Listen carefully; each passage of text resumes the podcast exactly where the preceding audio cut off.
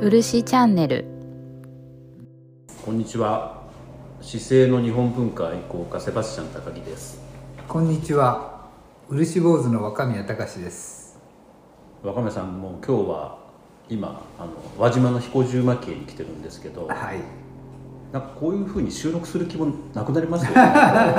そうですね、ええ。ずっと同じようなことを喋り続けてるわけですからね。多分ここでもうすでにえ 5時間ぐらい話してますねまあそうですね。そうですね、えだからまあ5回分以上そうですそうです。その録が録音できるくらいは喋ってるってわけですね、であと煎茶入れていただいて、はい。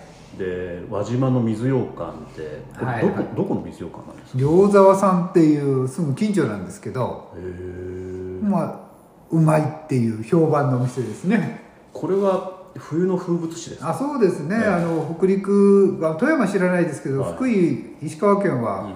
冬に水羊羹食べるっていう風習があるんですね。不思議なんですよ。はい。水羊羹って普通夏食べるじゃないですか、まあ私は知らなかったですけどそうらしいですね、そうらしいそうらしい、はでも輪島だと水羊羹ははい。正月に食べるそうですね。正月に子供たちが帰ってきた時はいはいはいにまあ兄弟や親戚が来た時、うん。集まった時には水羊羹がなくちゃならないっていう感じのものですよね。えなくちゃならないんですか？まあなくちゃならないでしょうね。えなかったら大変なことになりますいやそれはまあなんかもうてなんかやっぱりなんか足りないってなるんですよね。だからそういう、えーっと輪島の冬の風物詩の,、はい。あの水羊羹をいただきながら煎はい茶もいただいてたので、はい。我々はもうほとんど話すことがないということで,、まあそうですね。今日は特別ゲストをまたああいい2ですね。人お呼びして、えー輪島の彦十蒔絵から、えー同時収録ってなんか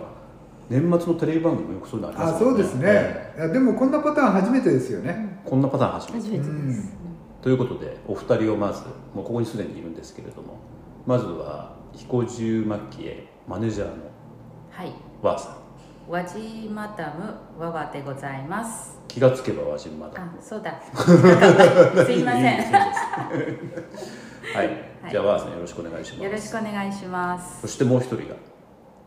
こんにちは。先入観に支配された女サッチーですなんかもうあんまり先入観に支配されてないっていう評判も最近立ってますよね。柔軟になったんですはいね、じあれおかげさまで、番組のおかげでしょうか、はいそうですね。まあ番組のおかげだといいですよね ということで今日は、えーっと特別に4人でただ雑談をするあの回なので あもうこの辺りで聞いてる人は多分やめた方がいいですよね。ーまあプチって切られそうですね。でも、でもそうそうそう付き合っていただきたいんですね。この雑談に。えでもあの何か漆チャンネルなので、はい。漆にまつわることであるとか、はい。蒔絵にまつわることを学ぶことができる目的で聞いてる方はもうやめた方がいいと思います。ああ でもいつもそのつもりで喋ってんですけどああねそうなんですよね。ただなんか話がうもうどんどん和歌の方に行ったり、そうなんですそうなんです、うん、なんか最近ハマってますからね。そうなんです。で今日はでもせっかく輪島に来たので、はい。輪島の紹介をあしていきたいと思うんですけれども、はいはい。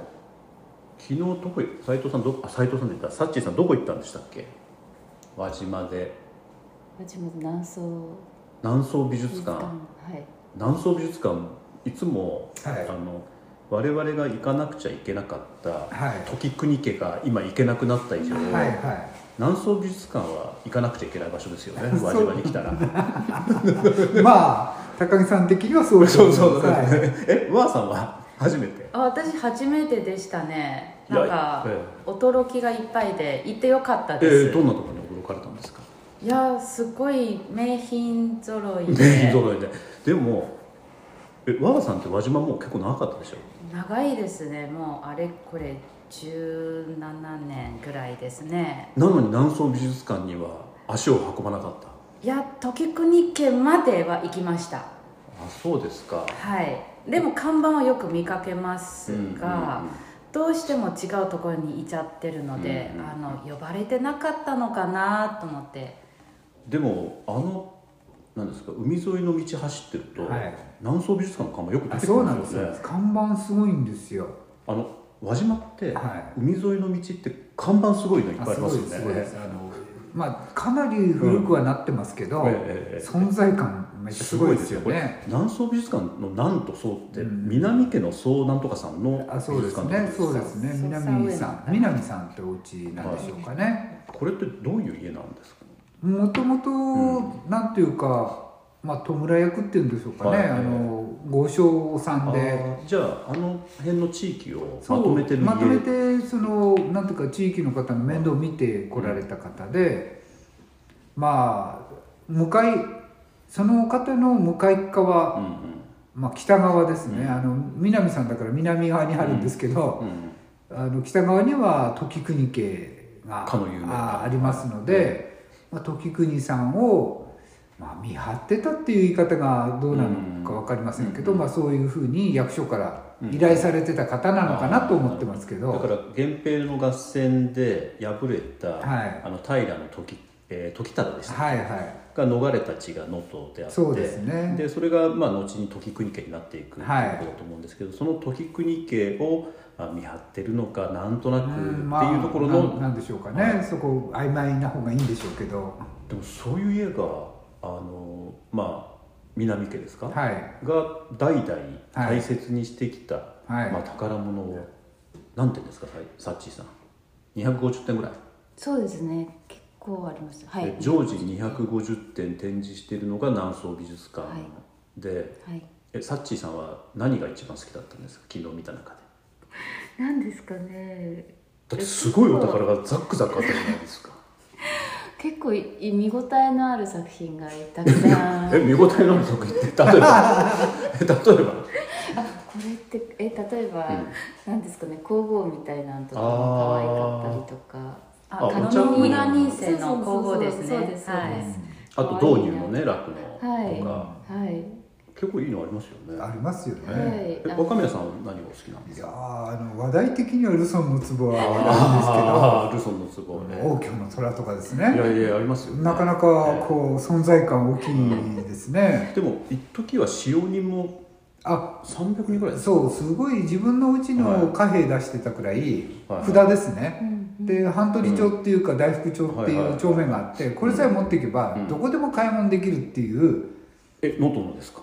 まあかなり広範囲。能登でもどのくらいの領域か分かりませんけれど領域内でしたらば必ず支払いは担保されてたわけですので。えだからある程度その経済圏を南家を中心に作っていた。そういうのようですね。えー。でも面白いですね。当時あの昨日話伺ったところだと、は我々が通っていた海の道がなかったわけですよね。いそうですね。ですからあの能登半島を、まあ、輪切りにするような形ではいはい。交通網ができてた、あそうですね、はい。でその、まあ、輪切りというか縦に切るような形の交通網を支配していた多分家がこういう家だったっていそうですね。こと谷に、うん。あの部落が存在していくので、はいええ。川を中心として、なるほど、えでそそこら一帯を仕切っていたっていう、まあ、だからお米も取れるわけですし海鮮もできるわけですから、えあの輪島の中でも町野っていうちょっと北側の方の、はい。輪島市からすると北側ですけれど、まあ、とても豊かな地域だったと思いますね。あのそれが多分能登僕も何回か来て、はい。あの訪れるたびに思うんですけど独特のその文化があってあそうですね。あの海と山が交わってる文化はいはで大きななんというかインフラとしては海があって、いはい。でその大きなインフラの海と山にこう縦に走ってるはいはい。道のインフラというのは交差してきてそうですね。でそれを利用することによって発展してきたそういうことですね。でこれってあの輪島の,、はい。あの輪島塗りのはい。売り方にも非常に似てるんじゃないかなと思いながら、あそうですか。ええ。つまりあの輪島ってすごく小さな町ですけど、大きな商圏というか商売の権を持つことによって、はいはい。あの発展してきたっていうのって、そういうようなあの海と山とかっていうのをうまく使う文化っていうのが、うんそうですね。能登半島まあ海えと山で、えっと、中央の力が及びにくいといいますか、あの管理が行き届かないっていう面はあると思うんですね。なるほどね。それででその分、うんうん。独自の文化が栄えて、えその海鮮なんて、まあなんていうか、まあ半分おっぴらにやってたにしても、半分は内緒っていうわけでしょうけれど、それを暗にまあ許容してた、えまあ、藩藩の姿勢もあるんでしょうけど、うん。そうやって経済盛んにしていったってわけでしょうね、え和さんって輪島って、はい。もともと金沢にいらしたわけでしょ？そうですね。一番最初日本に来た時は金沢でした、金沢と輪島って全然違います？全然違いますねどのあたりが違うんですか、え金沢はまうんあ生活機能が良くて、でまあ本当に住みやすい交通も便利えで、でまあ自然が近くにあるようで、うん。でもそんなに近くない。うんうん。で能登に関してはもう本当に周りも自然しかない。で生活機能はそんなに良くないんですが、うん。基本なものは揃えてある、でもここにはなぜかすごい文化のその要素がすごく深く感じたんですよ。一番最初は分からなかったんですけど、いろんな人とこう付き合ってみて、いろんな話を聞くと、まあ、いろんなところに訪ねてみるとあの下手したらここの文化要素はあの本当に金沢よりもずっと古くて、ずっと奥深いものがあるんじゃないかなと思いますね。やっぱり金沢みたいにある程度大きくなると、文化もやっぱり薄まっちゃうじゃないですか。なんか金沢どっちかって言ったら文化と観光を結びつけてあるような感じで、どっちかっていうと現代人たちに満たすような文化が多い、分かりやすい文化しか今残ってない、でも能登の方に来ると、自分が探っていかないと、ある程度の許容や知識持ってないと能登に来ても、ただあ自然が素敵だなって終わることが多分多いかな。あの今ワーさんめちゃめちゃ重要なこと言っててお？自分で探っていかないと楽しめないのってそうですね。日本文化の魅力そのものなんですよね。ねさっちーさん。はいそう。急に振られる。ビビりましたうん。だってあのここではっきり僕たちには、はい。あの言っておかなくちゃいけないことがあってはい。日本文化って分かりやすくなんてできないですよね若さん。どうですか？ねえ。いやおっしゃる通りで、あのまあこういう仕事してますけれど、分かりやすくしようと今まで散々努力えしましたけれど、はいえうん、した結果がどうかっていうと、うん。やっぱりその分かりやすくした分のうん足りないところで理解されてしまってるんですね、えだから分かりやすくした分かりやすさしかそういう伝わらない。ことですそういうことです。ええ。だから探ってもらわないそこから探りを入れてもらうためうんの入り口を用意したのに入り口を理解されてしまって、それでさらに違う入り口ばっかり作るはめになりまあますねそういうことですね。結局はその人がぐっと入り込んできてもらわない限りあの本当の良さなんて伝えきれないんだってことを最近ちょっと分かってきたんですよあね、のこれ重要なことなので3分に1回ぐらい言っときたいんですけど 日本文化は分かりにくくて分かりにくいからこそ面白い。そういうことですね。サッチーさんどうなの？あ私もあの漆チャンネルだったり他の番組を聞いたりしてるとすごくそう思います、だからよく言うじゃないですか。あの能とか、うん。まあ蒔絵なんかもそうだと思うんですけれども、うん。外国の方が見るように、うん。何の先入観も知識も持たずに、そのまま楽しめばいいんですよって言いますけど、うんそれって日本文化の本質には多分到底たどり着けないような気が最近してるんですけど、そうですね。なんかうん。例えばその、まあ、皆さんが分かるお茶。うん。今日もちょっとお茶を飲んでいるんですけど、あのお茶っていう文化は本当に世界的に皆さんにすごい親しまれていて、皆さんそのお抹茶のこうあのシャカシャカしたりするイメージがあるんですけどもでも実際にお茶の世界に入ってみるとお茶のその香りや味だけじゃなくて器に目がいかないといけない。あと作法にもあの理解しないと失礼に当たるとかであと物の順番などとか、えー、と亭主やらあの焼却とか、いろんな文化があってでもそれは履いてみないとわからない。うん。だから蒔絵も同じような感じで式もそうですけど綺麗だなって思ってでももっと知れば本当に奥深くて技法もたくさんあって素材もたくさんあってっていうなんかどんどんどんどんみんなに入ってもらえれば楽しめるって絶対にね。わかるかなと思うんですよ。だからあの日本文化って、えっと難しくて分かりにくいけど難しいからこそ面白くて、うん。で分かりにくいからこそ面白いんですけど一つだけそこで注意しておかないとっていうのを思うのはでも誰でも参加はできるじゃないですか。うん。あの茶道とかお茶って、はい。その人たちだけのものっていうふうにあの捉えちゃってる人も多いと思うんですけど確かに難しいけど誰でも今の時代って誰でも参加できるから、だから誰もがその山に登ることができるんですよね、本来は。そうです。私も登れましたででも山に登るとはい。さらにまた向こうの山が見えるでしょ？白山連峰みたいに。そうそうそうそう。あのあ登れないでもちょっと休憩してうん。ってなったらまたちょっとチャレンジしてみようかなみたいな。だから300メートルの山に登ったかなと思ったら次の頂上がまた見えてきます見えてきますね。どうですか？そうですね、えあのまあ日本文化っていうと、んなんかこう固定概念でうんなんか高尚な、うんそのまあ雅なものをこう思い浮かべてしまいますけど、でもよく考えるとそこには人がいるんですよね、でその人たちが脈々とこう伝えてこようと思って頑張ってきたものがそこにあってその人たちの気持ちってあるわけですよね、だから私は文化って言ってしまうと、うん。なんかこう、うん、名詞で捉えられてしまいますけどそこに感情があって人がいるってことをこう認識すると全然そんな自分から遠いもんじゃなくてね。一人一人が一生懸命にう、ん。うん、例えばうちだったら蒔絵にその和歌の意図があるんだよっていうことを一生懸命伝えようとしてるんですけれど、でもそういうことを、まあまあ、みんなが言おうとしてきたその連鎖の流れの中の一つであって自分もそれに参加するっていうことはそれをちょっと知ってそれを私も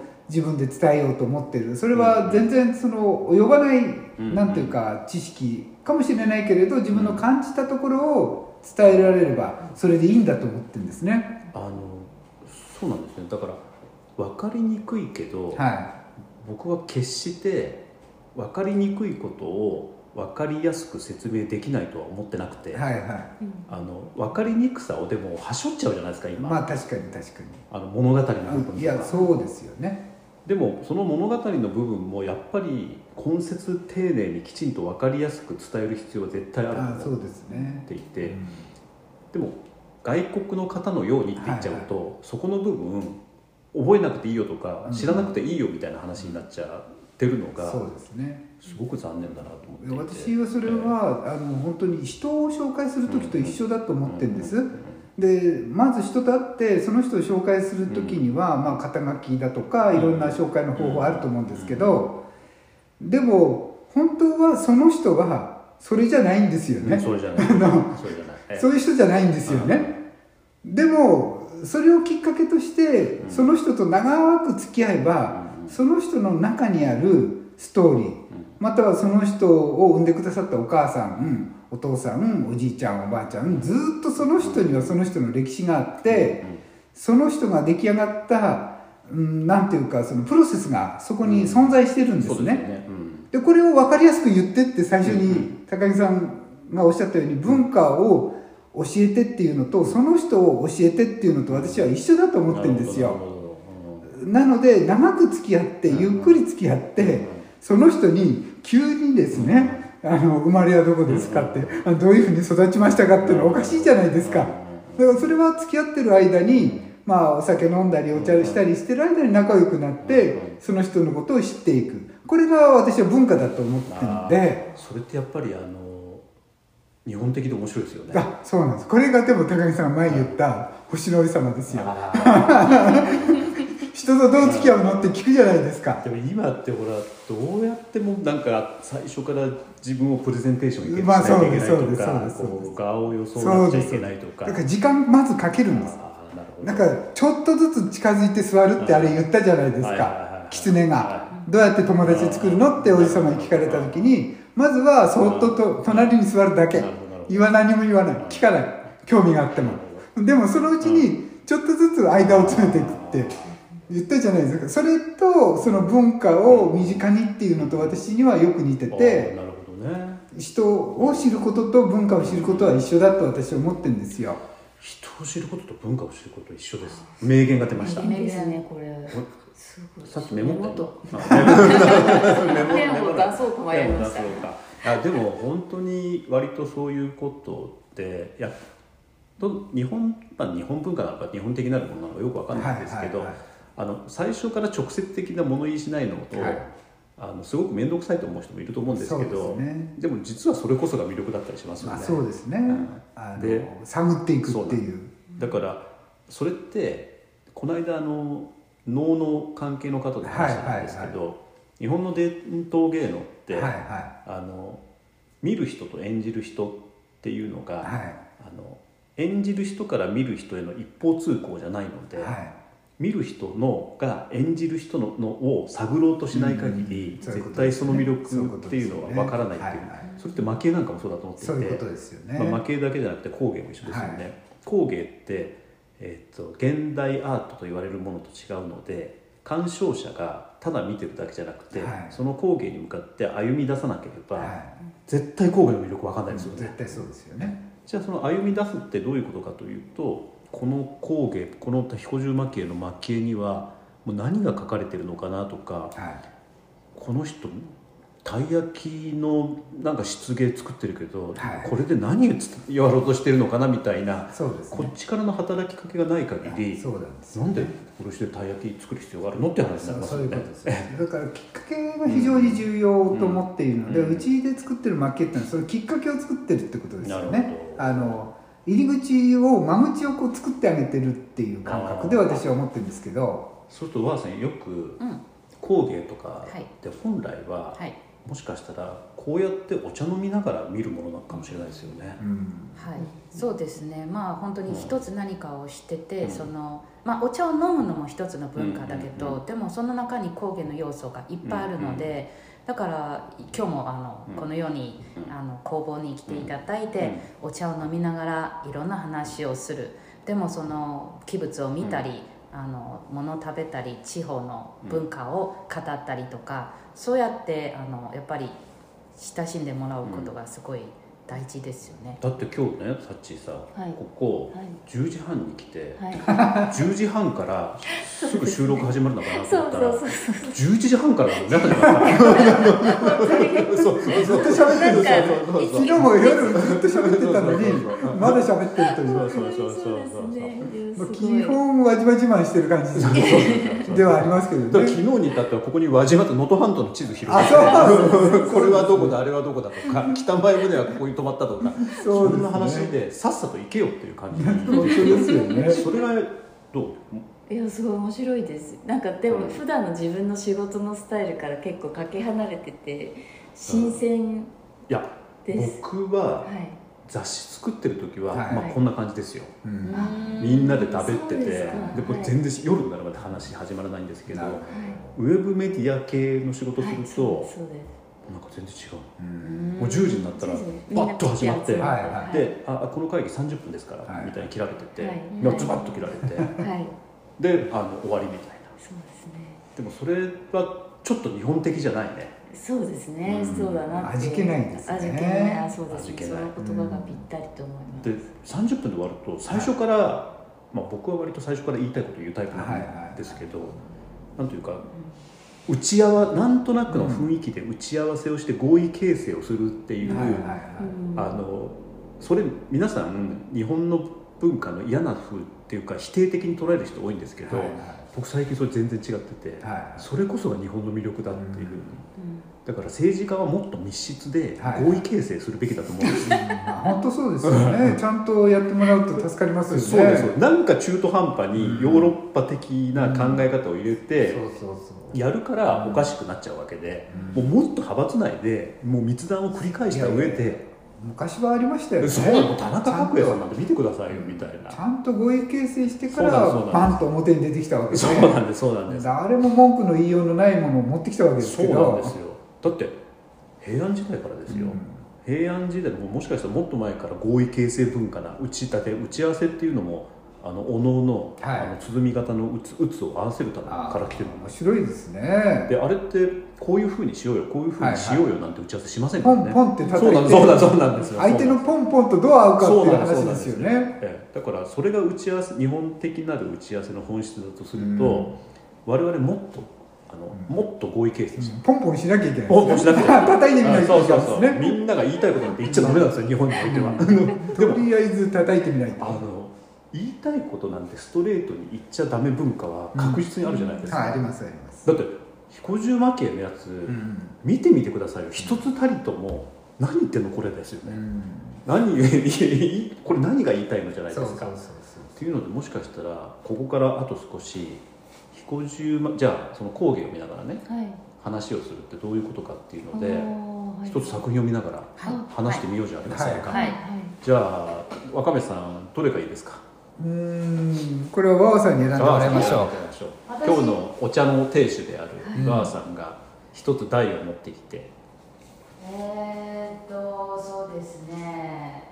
いやーかわ今日の雰囲気に合うものだとすれば今出ているもので何でしょうね。いや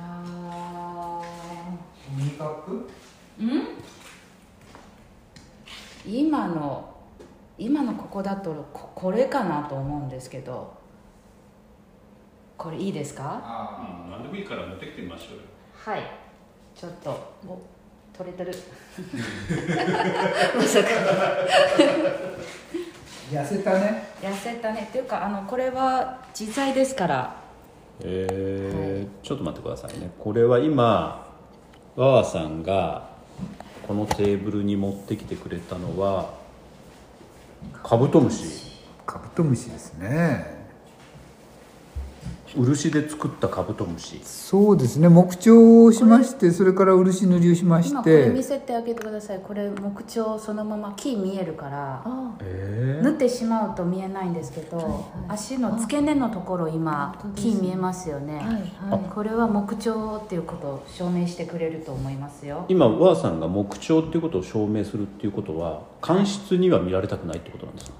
いやあの金属。金属には見られたくない。そうですね。金属とかあとまあ陶器だとか、うんうんはい、違う素材として木でできてるっていうことは結構皆さんうんびっくりされるんですけどなのでここれだと見えるかなと思いますね。これ、確かに自在っていうと金属の印象も割と強いですよね。そうですね、えまあ自在は金属ですので、最近木彫で自在の方もいらっしゃいますけどね、まあ、うちはそんなに自在に、自在っていうほど言われるほどはしてないんです。足は動かないですし、えうんうんうんあの角っていうんですかこれ、これ角これが動くっていう感じでしょうかね。動かしておここはロックみたいな感じで解除すると蓋を取れるんですよ。背中の蓋。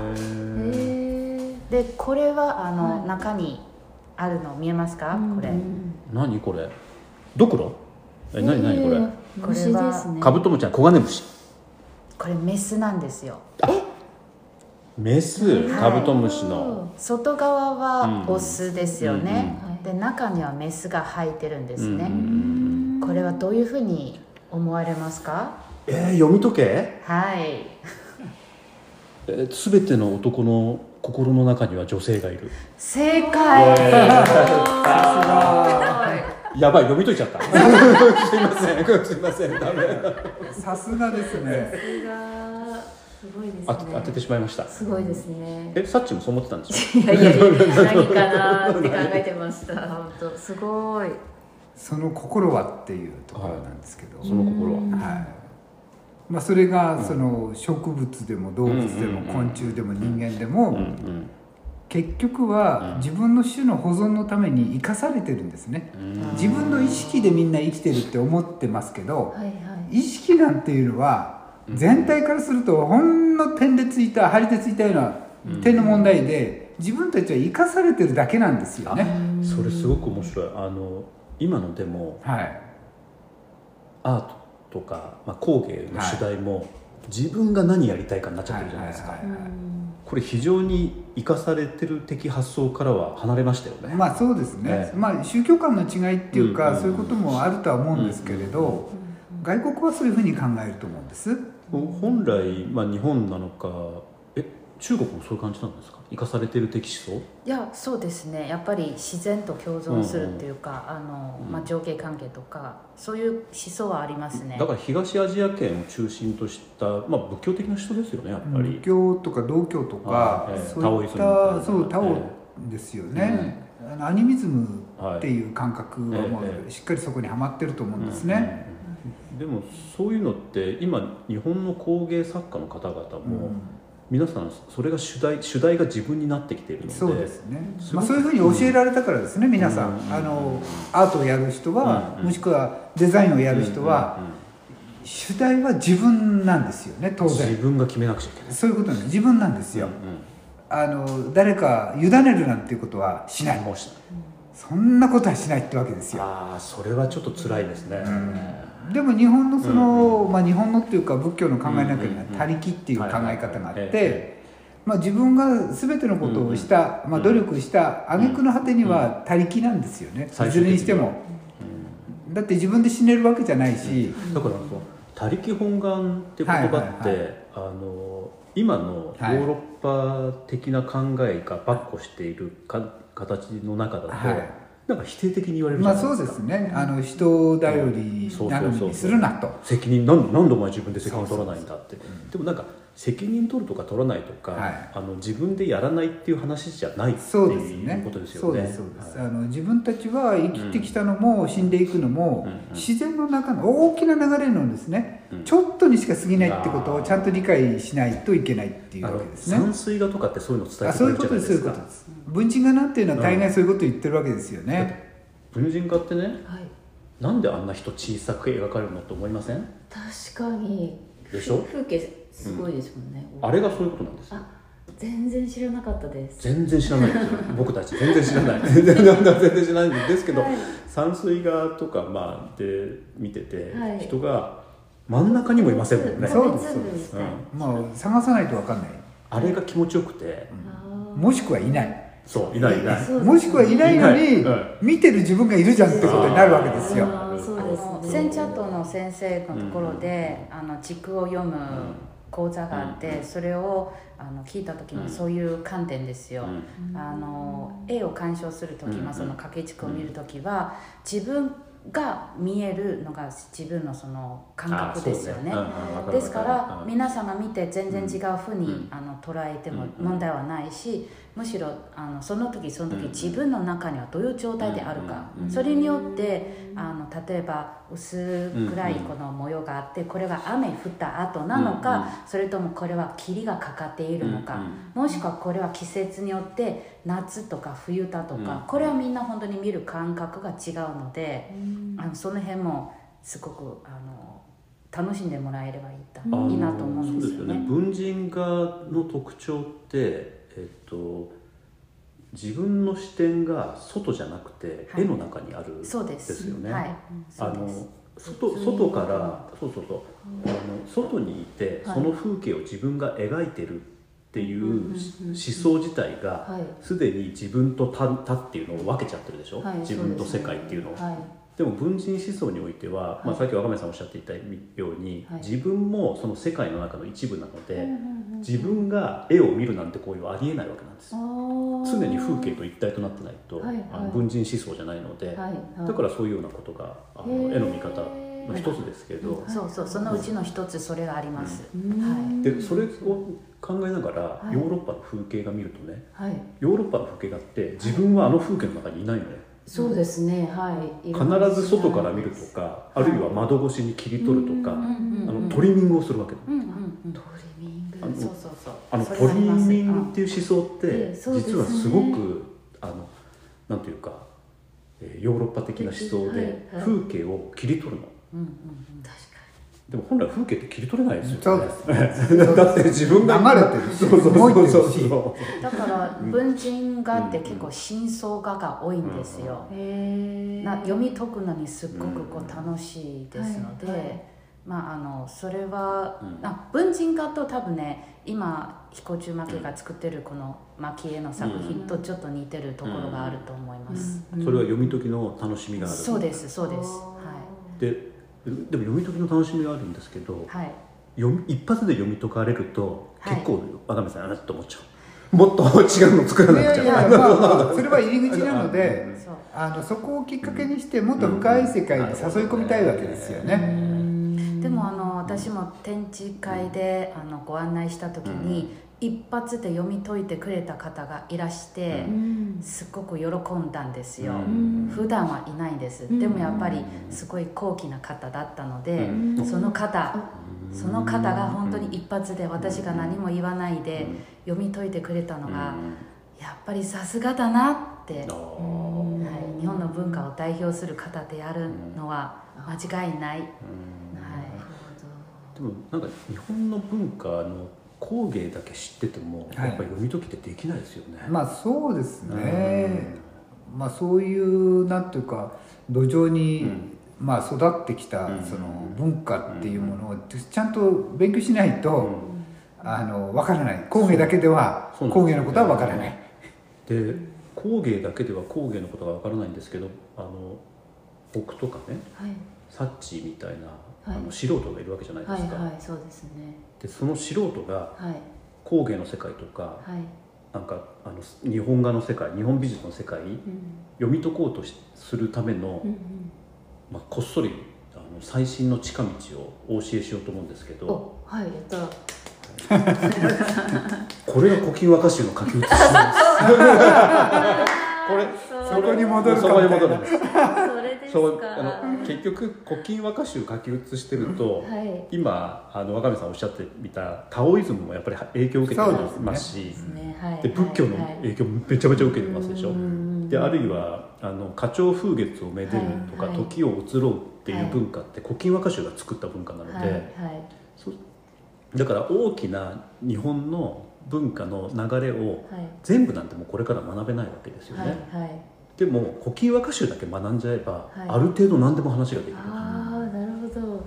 確かに和歌になんかもう自分ものにうんうん。自分の気持ちを託すっていうのもまさにそういうことですもんね、で時は日本の中じゃ時は移ろいでいくっていうこと、はいはい。あるいは季節と恋っていうのが中心であること。うんうんうんであるとか、うんあるいは歌の中にもこういうものが読まれてるのが多い、景えー歌に読まれた多く読まれた景物っていうのは当然はい蒔絵の主題にもなっていくわけなので,、はい。であとは自然の中に、えっと古と多と宇宙みたいなものを内包するうん。多分これカブトムシの大きな主題の一つだと思うんですけれども、はい。それもやっぱり古今和歌集の中で読まれてるわけですようね。ん確かに。だから古今和歌集だけとりあえずやればいいんですで古今和歌集だけやるのしんどかったら、はい。彼女だけ読めばいい。彼女。というところで、はい。あの大和歌はですね。大体彼女に全部書いてますよね、まあ書いてありますね、ええ。答えが出てるわけですそうなよねんです、だからあのまあだから主題、ん。一番のうんうん。その人間がやってることなんで、うんうん。やっぱり他他者なんですよ。そうですよね。で他者の心なんですよ、うんうんそれをどう理解しなきゃいけないか、っていうことに尽きると思ってるんですね。だからあの彼女の大和歌は人の心を種としてよろずのことの葉とぞなりけりける、はい。はい。あれ？あの言葉が全てだってことですよね。そうですね。だってそれその大和歌はっていうのを工芸に変えたり蒔絵に変えたら、はいはい。全部人の心を種にしてるわあそういうことのですそういうことです。でしかもそれは人の心って言ってるのに、うん。本当は自分の心なんですよ。ああそれがいいですよね。あのーだから結局は歌を読んだのは自分の心を読んでるわけですよね、うん人じゃないんですよね、うんで自分の、まあ、そこでいわゆる自己主張をしているんだけれどそれをあえて人に伝えてるんですよね、あの寂しいっていうのを、はいはい。自分が寂しいって言わずにそうそうそうそう。鳥とか桜が散るとかんですよ。もみじがどうとかそう川の流れとそうかそうそうそういうふうに例えるんですよね、であの自分が寂しいって言っちゃうと、はい。自分だけの感情になりますでしょ？そうそうそうそう。ですけど秋に鹿が鳴いてるって言えばそ他の人も秋に鹿が鳴いてると重ねてくるわけじゃないうですか。そうですね。そうすると寂しいの共有体験っていうのがずっと積み上がっていくわけですよねだからその積み重ねっていうのがうん。日本文化の強みだと思っていて、そうですね。これ決してピカソとかゴッホとか一人のアーティストが一人一人で世界を作るんじゃなくて、はいはい。さっきも言いましたけど私たちって1,000年ぐらいそう。1,000年以上かけてもうとんでもない数の人たちが合意形成をしていった打ち合わせをした結果の今の文化なので。ね。だからこれからも続きますよね当然いやただだからだからもっと政治家は、はい。あの合意形成してほしい。もちろんそれはアーティストであるべきなんです。よね政治家はもうちょっとでその時のアーティストっていうのは日本の政治家なので、はい。日本文化の今までの経験にのっとった打ち合わせしてほしい。そういうことですそういうことですあのそれは思想的なもの。自然に対する思想や人に対する思想そうもそうあるべきだと思うわけですよそうなんだからアメねリカに留学してなんなんて言うんでしたっけ？MBA みたいなやつ。ああはいはいをね。ね、あそうそう。そういうのを取って、はい。日本に戻ってくるのもいいんですけど、はい。日本に戻ってきたら日本らしくさもちょっとやってほしいなと思って、はい。もうトップダウンなんてありえないです日本には。そうですよねあの明治の時代だって、日本は決して西洋に劣ってないっていう人がたくさんいたわけですよ。ね。芸術家の人も政治家の人も、なのに、うん。って思うんですよね。そこはやっぱりあー相手の土俵に立っちゃった感じしますよね、そう残念ですね。あの相手のただまた違うな。相手の土俵に立つ時に自分のやり方を捨てて相手の土俵に立っちゃったので、ああはいはい。だから違うルールをやっちゃってるんですよね今の工芸とか今のアートって多分、まあ、それは政治とかですね、うん。社会とかがですね、割とそっち向きなので確我々がやってることは非社会的なことになってしまうわけかですよ。にそうなんですそうな我々って我々ですよそうねいうことです。なるほどなるほどそういうことです。なるほど。そうなんです。あのげまず効率的じゃない。そうそう 利益を求めてない。それであの分かりやすく、えー伝えることは放棄しないけど日本文化は分かりやすいなんて思ってないっていうところ。ですよねそう。もう。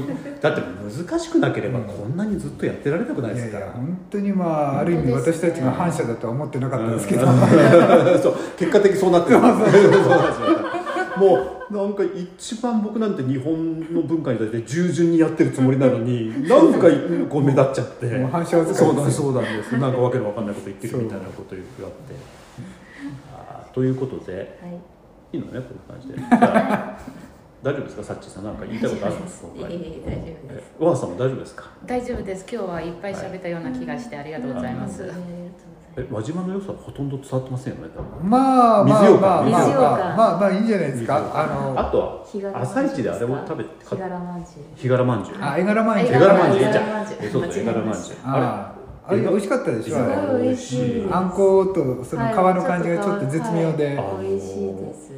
輪島の魅力はい素朴な美味しさがありますよね。あちゃんとああるんです。少ないんですけどあるんです。ゆべし。まあ、ゆべしもまあ美味しいですよでもねゆべしはあの素朴っていうよりはちょっとオーセンティックなうテまあそうですね。あのまあ食べ方にもよりますけどね。でも美味しいよね。日柄まんじゅうなんかあとちょっとこう雨が降って暗い中で、うん。はいはい。はいパッと明るい黄色のお餅を食べるこのがすごいお茶も一緒に飲めるからですね、はい美味しいなと。思って、そうだそうだ。これだけは言っておかなくちゃいけないんですけど、はい。冬の輪島は悪天候を楽しむための街であすからね。そうですね。今日の天気めちゃくちゃ悪い。竜巻注意報とかあも出ましたね今日。これを楽しまないといけないです、いやはい。本当ですね雷とかもすごい。雨に打たれてなんぼの世界でそうだすねもうねあの昨日すっごい天気良かったじゃないはいです昨日はちょっとおかしかったんでか、すねもういまいちやっぱりちょっと楽しめなくて。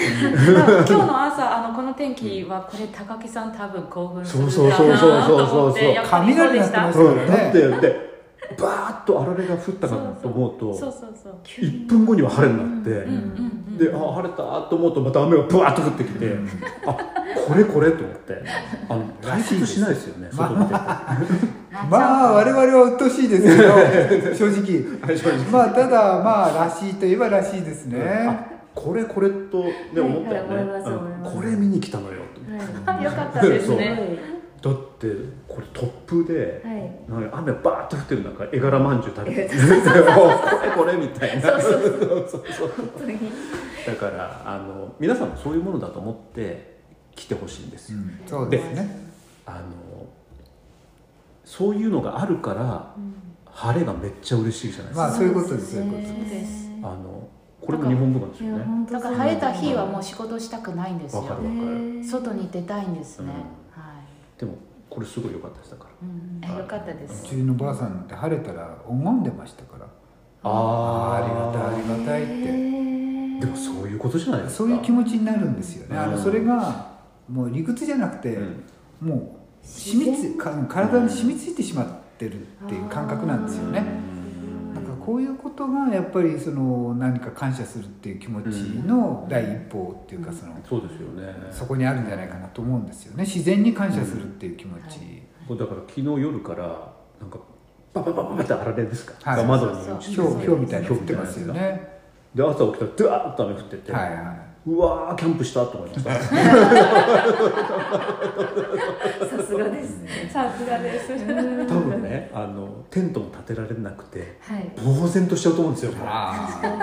でこれぐらいしないと今って自然の圧倒さに確かに確かに、あこう感じられないじゃないですか、いやはい。本当に船で一人で海に出てったらば、すぐにそういう気持ちになると思うんですそうだって何にもできないそわけ自分が何にもあがなうことができないその状態を自分で連想できれば、こうそう生きてることはなんかありがたいなとかですそれねですしさっきの話ですけど、うん。こんなとこで自分が表現できるってなるじゃないですか、まあまあ確かにそういうことですよね。他力本願ですよもうね。いやいや本当そうです。そういうことですそうですもうそれにもうなんていうか従うしかないんそうそうそうそう従うしかない。人間はあの弱いんでうん。ちっちゃいんで。ででもその抗うことなく従いながらできたのが工芸だったり絵だったりする。そういうことですね。でそその結果生まれたものもあるわけそういうことですよね。ですよね。はい。なんかそういうのが輪島に来るとねすごく毎回毎回、だから昨日全然感じられませんでした、だから悪天候やそういう悪い環境に自分を持っていくと、そういうことが見えてくるわけですね、不思議と。そうだから現代に生きる私たちって家もやっぱり、そうね囲われてますし車乗ったり。虫いないですね。そうそう家の中に。蛇とか入ってないしトカゲもいないし。だからだからやっぱりあえて圧倒されに行かないとそういうこ圧とですよ倒がね、経験できないんですようね、ん。まあそれがまあ旅の醍醐味だったりはするわけですけどね、うん。だから次回はあの、はい。キャンプしようかな 輪島に来るときはじゃあ冬の輪島でキャンプっていう もう。自殺者かと間違えられないように気をつけてください。そうそう気をつけます。気をつけてます。あの私は自殺者ではありませんっていう保護されないように。私は自然の日本の自然の厳しさをあえて体験しに来てますっていうこうのをテントに貼って。まあでもあのちょっと変な人だなと思われると思います。まあまあそうですよね、はい。まあでもあのそういうことで今日は、えー、漆チャンネル？はい特別編。特別編、はい。輪島で日本文化を語ろうと。いう回をお送りしました。では皆さんありがとうございました。はい。ありがとうございましたありがとうございました。ありがとうございました